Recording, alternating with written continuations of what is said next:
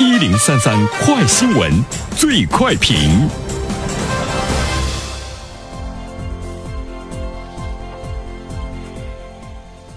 焦点事件快速点评：中国四月工业增加值、社会消费品零售总额以及一到四月固定资产投资同比增速全线回落，仅房地产一枝独秀。那房地产开发投资同比增长百分之七点二，创一年的新高。呃，商品房销售额同比增长百分之五十五点九。来，有请我们的评论员生做点评。你好，肖萌。嗯。呃，我记得前一段时间我们的评论一直在说一季度的这个数据哈，房地产呢，呃，是拉动经济的一个支柱。但是我们接下来又看到了四月份的结束，那么一到四月份的这样的一个数据，让你是不是突然之间有了一种感觉，就是所有拉动经济增速的引擎都失去了动能，而仅仅呢是房地产在那支撑着。在很大的程度上，我们又看到了政府的政策的托市。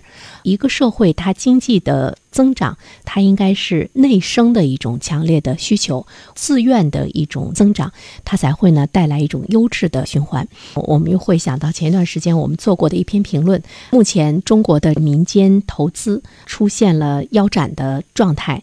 对于一个正常的社会来说，呃，民间投资的稳定和增长，才是真正的拉动呢一个社会经济增长的主要的这个原动力。就是只有民间投资能启动，它占比呢有所提升，才能够说明一个社会它的经济的真正的呃复苏。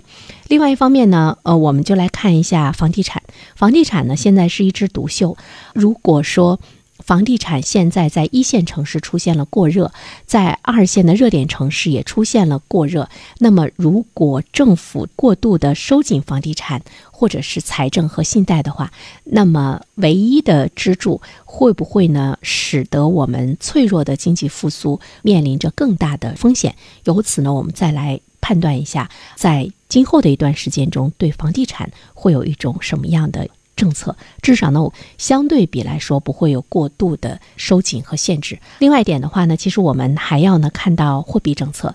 当我们看到经济的增长出现如此态势的时候，我们把它判断为紧缩，货币政策呢应该呢是进一步的宽松。我们自然会想到呢降息，还有呢降准。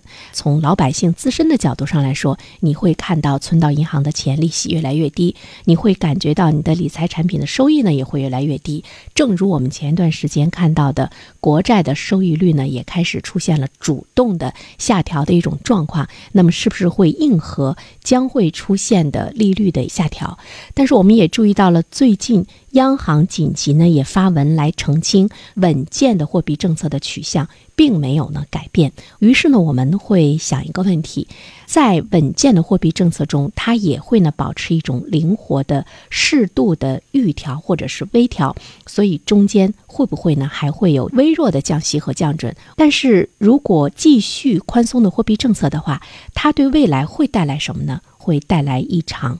金融风险，所以这个呢又是处于两难。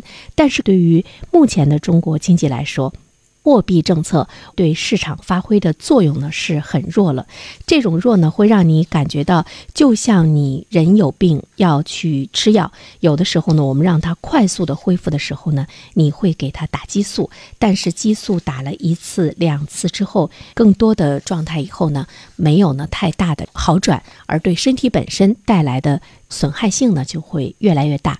目前在货币刺激的效果已经呢是大打折扣了，货币的政策效果的边际呢是在递减。一季度的信贷投放六万亿的投放，它只换来了固定资产的小幅度的增长，而在四月份的时候呢又开始出现了迅速的回落。究竟呢会不会呢有触底的回升，都是我们所。想要呢知道的未来，仍然走 L 型等这样的重要的判断，那么它呢也会对我们个人对未来的这种经济判断，也许呢会提供更好的一种参考的价值。所以我觉得，无论呢是对于你自己口袋里的钱包，还是你目前的一些投资的行为，独立的判断和清醒的思路，在任何时候呢都是比较重要的。好了，向萌，嗯，好的，感谢袁生。Hello，大家好，我是原生，非常感谢这么长时间以来一直关注原生评论。如果您方便的话呢，也欢迎在微信上关注我的微信公众号“原生 FM”。希望在这里我能够和你一起共同的成长。谢谢。